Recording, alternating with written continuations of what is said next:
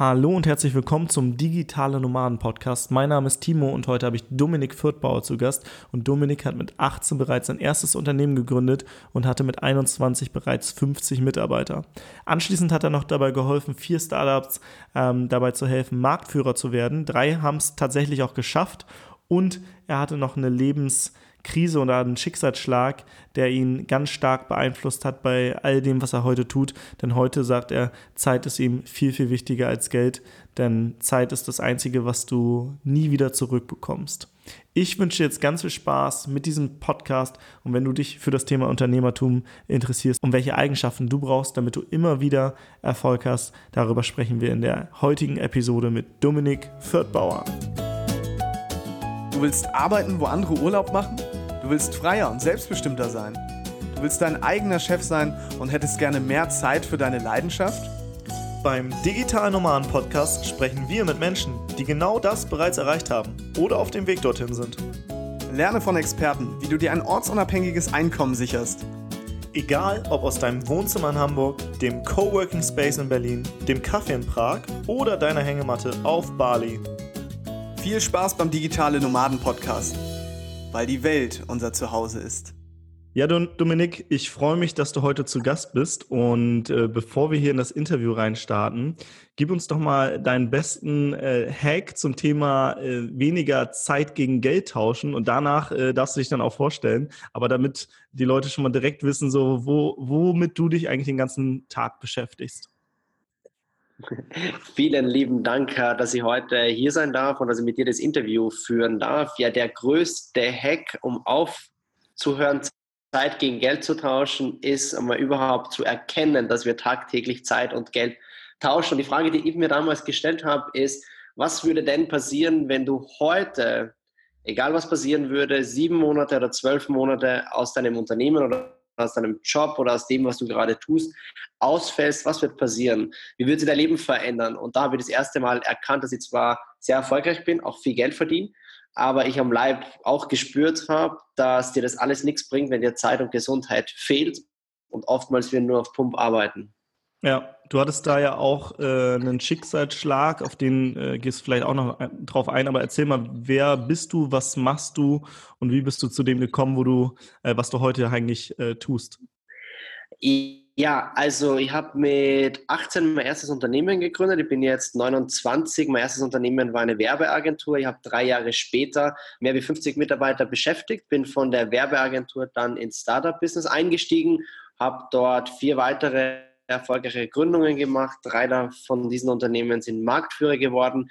Ich bin dann als jüngster Bestseller-Autor beim größten deutschsprachigen Wirtschaftsverlag gelandet, habe mich dort positioniert, war als internationaler Redner unterwegs und alles lief ganz super. Ich war sehr erfolgreich, ich habe auch viel Geld verdient, ich habe viele Mitarbeiter beschäftigt und vor vier Jahren dann als schwerer Rückschlag in meinem Leben, ich habe nicht mehr gearbeitet, keine Zeit mehr gehabt. Ich habe nur mal zwei, drei Stunden geschlafen pro Nacht, das über einen langen Zeitraum hindurch und bin dann mit einem absoluten Nervenzusammenbruch in wachkummerartigen Zustand in der Klinik gelandet und bin sieben Monate aus allem, was ich getan habe, alles, was ich aufgebaut habe, ausgefallen, hab, musste mir um meine Gesundheit kümmern, musste alles wieder von vorne lernen. Ich habe keine Erinnerung gehabt, ich habe nicht mehr laufen können, ich habe Dinge nicht mehr anfassen können und habe dann für mich danach die Entscheidung getroffen und gesagt, hey, wenn ich da jemals wieder aus diesem Zustand lebend rauskomme und ich wieder gehen kann und einfach wieder fit im Kopf bin, dann werde ich nie wieder den Kompromiss bezahlen da draußen, äh, viel Geld zu verdienen, aber keine Zeit, keine Gesundheit zu haben. Und dann bin ich vor drei Jahren jetzt im professionellen Network Marketing gelandet und habe da jetzt knapp 1250 Vertriebspartner Partner in zehn unterschiedlichen Ländern aufgebaut und habe mich da auf Menschen konzentriert, positioniert, die aus Top-Unternehmertum, Führungskräfte, Vertrieb kommen und die auf der Suche sind nach Systemen, die ihnen die Möglichkeit geben, ebenfalls ja, nicht mehr Zeit gegen Geld zu tauschen und das langfristig, nachhaltig, stabil und professionell. Ja, wenn man deine Geschichte so hört, dann denkt man, äh, du müsstest schon 60 sein, so gefühlt. ja, 29. ja.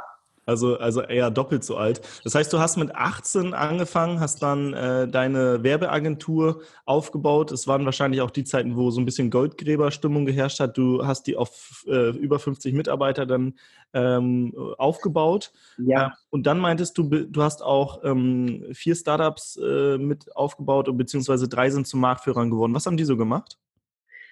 Also die waren in unterschiedlichen Branchen unterwegs. Nummer eins war Mode, exklusive Männermode. Das zweite war ein Tech-Startup.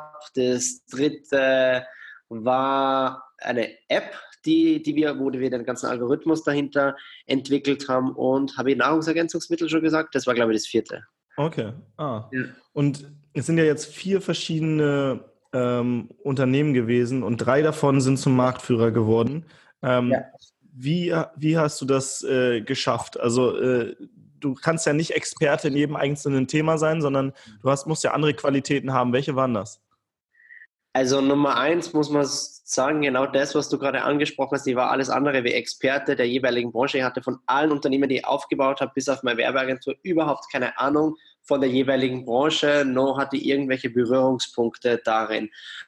Aber ich habe erkannt, wie ich damals meine Werbeagentur in drei Jahren so groß aufgebaut habe, dass dein Ziel es sein muss, egal was du tust, egal was du machst, dass du ein System erschaffst für dein Unternehmen. Und das System, äh, vielleicht kennst du das, oftmals sagen dir die Leute so als äh, Marketing-Sicht, hey, du orientier dich unbedingt an den Problemen und den Bedürfnissen deiner Kunden und dann bist du erfolgreich. Das stimmt aus meiner Sicht zu 60 und 70 Prozent. Ähm, ich habe halt immer andere Herangehensweise betrachtet. Ich habe immer gesagt, ey, finde den Schmerzpunkt einer gesamten Branche und baue ein System auf, das den Schmerzpunkt einer ganzen Branche lindert und du wirst die Kunden automatisch haben. Und das ist für mich Marktführerschaft. Und so habe ich das entwickelt, so habe ich das aufgebaut in meinem einzelnen Unternehmen, in der Werbeagentur und habe dann über 50 Mitarbeiter beschäftigt und habe dann zu mir gesagt, hey, das System, das hier funktioniert, kann es auch für andere Branchen funktionieren, weil das System funktioniert einheitlich, wenn es perfekt ist, unabhängig von der Branche, die du angehst. Und so bin ich dann in der erstnächsten Branche, in der Nahrungsergänzungsmittelbranche gelandet. Wie gesagt, keine Berührungspunkte, keine Ahnung von Nahrungsergänzungsmitteln gehabt, aber ich habe gewusst, wie ich Systeme aufbaue, die Schmerzpunkte einer gesamten Branche lindern und wie da in Rekordzeit eben das jeweilige Unternehmen zum Marktführer etablieren. Mhm. Und dann, das war auch die Zeit, wo du dann immer mehr gearbeitet hast und ja. dann irgendwann überarbeitet warst. Warst du ein Burnout oder was, was hattest du da? Also du hast erzählt, du warst im, im Wachkoma. Wie kann man sich das vorstellen? Was, was war das? Und wie ist da ja, also es, hat sie, es, hat sie, es hat sie überhaupt nicht in irgendeiner Art und Weise angemeldet, sondern du musst dir es so vorstellen, ich bin aus meiner Agentur raus und wollte mit dem Auto losfahren und habe keine Ahnung, ich habe glaube ich fünf Minuten oder so geschafft. Plötzlich haben meine Ohren zum Surren angefangen, meine Augen haben gezittert und ich habe totalen Schweißausbruch gehabt. Ich habe kaum Luft bekommen. Habe dann meinen Vater zum Glück noch erreicht auf der Wahlwiederholung. Er gesagt, du Papa, hol mich bitte ab. Ich stehe hier mit dem Auto, ich kann nicht fahren, nehme eine Flasche Wasser mit, mir geht es echt nicht gut und ab dem Zeitpunkt weiß ich nichts mehr. Also mein Papa kam dann mit dem Auto an und hat mir halt dann danach erzählt, die Tür war offen und ich lag da schon regungslos, ähm, total schrecklicher Anblick für meinen Papa. Im Auto, Papa hat sofort gewusst, hey, kein Puls, kein nix, der muss sofort raus, sofort in die Intensivstation, erzählt jede Minute. Wir sind dann in die Klinik gefahren, also wie gesagt, ich habe da keine Ahnung davon. Und dann lag ich halt im Bett und war völlig am Ende. Völlig am Ende. Es war weder Burnout, noch würde ich sagen, richtiges Koma, deswegen habe ich gesagt, Wachkoma-artiger Zustand. Die Ärzte haben zu mir gesagt, dass ich kurz vorm Organversagen eben gestorben wäre oder kurz davor gewesen wäre, weil die Werte, die vor ihnen lagen am Befund, hat eben gezeigt, dass die richtig böse sind. Die gleichen einem 70-, 80-Jährigen, der sein ganzes Leben lang nur Alkohol und alles getan hat, was man eigentlich nicht so machen soll, aber da sitzt halt einfach ein junger Kerl. Und der hat dann gesagt, das gleicht der Befund wie jemanden, wo man jeden Tag froh sein muss, wenn er überhaupt nur die Augen aufmacht. Und so bin ich da gelandet. Und ich bin dann erst nach, nach sieben Monaten ist mir erst bewusst worden, was eigentlich passiert ist. Also für mich war das ein Tag. Also ich habe das gar nicht realisiert, dass ich sieben Monate nicht da war. Und das war für mich eine ganz schwere Zeit. Also emotional, weil du musst dir das so vorstellen, ich werde es nie vergessen. Ich lag da im Bett von einem Tag auf den anderen wach worden, habe zu meinem Papa gesagt, du Papa, bitte, egal was das kostet, egal was ich unterschreiben muss, hol mir bitte aus dem Bett hier raus, ich habe morgen einen super wichtigen Termin. Äh, für diesen Termin habe ich die letzten Jahre so hart gearbeitet und er hat mich gar nicht aussprechen lassen, weil er hat, äh, hat geweint, hat mir den Arm genommen und hat gesagt, du, wir haben jetzt ganz andere Sorgen und Probleme, ich habe den Termin abgesagt gesagt. Und ich bin halt dann total ausgerastet und habe gesagt, ey, wie kannst du den Termin überhaupt absagen? Schau, mir geht's doch gut. Und er hat zu mir gesagt, nee, der Termin war vor sieben Monaten. Und dann wollte er aus dem Bett aufspringen. Und wenn du sieben Monate natürlich nicht auf den Beinen warst, was passiert? Du springst auf die Beine und landest am Boden und knallst richtig fest auf.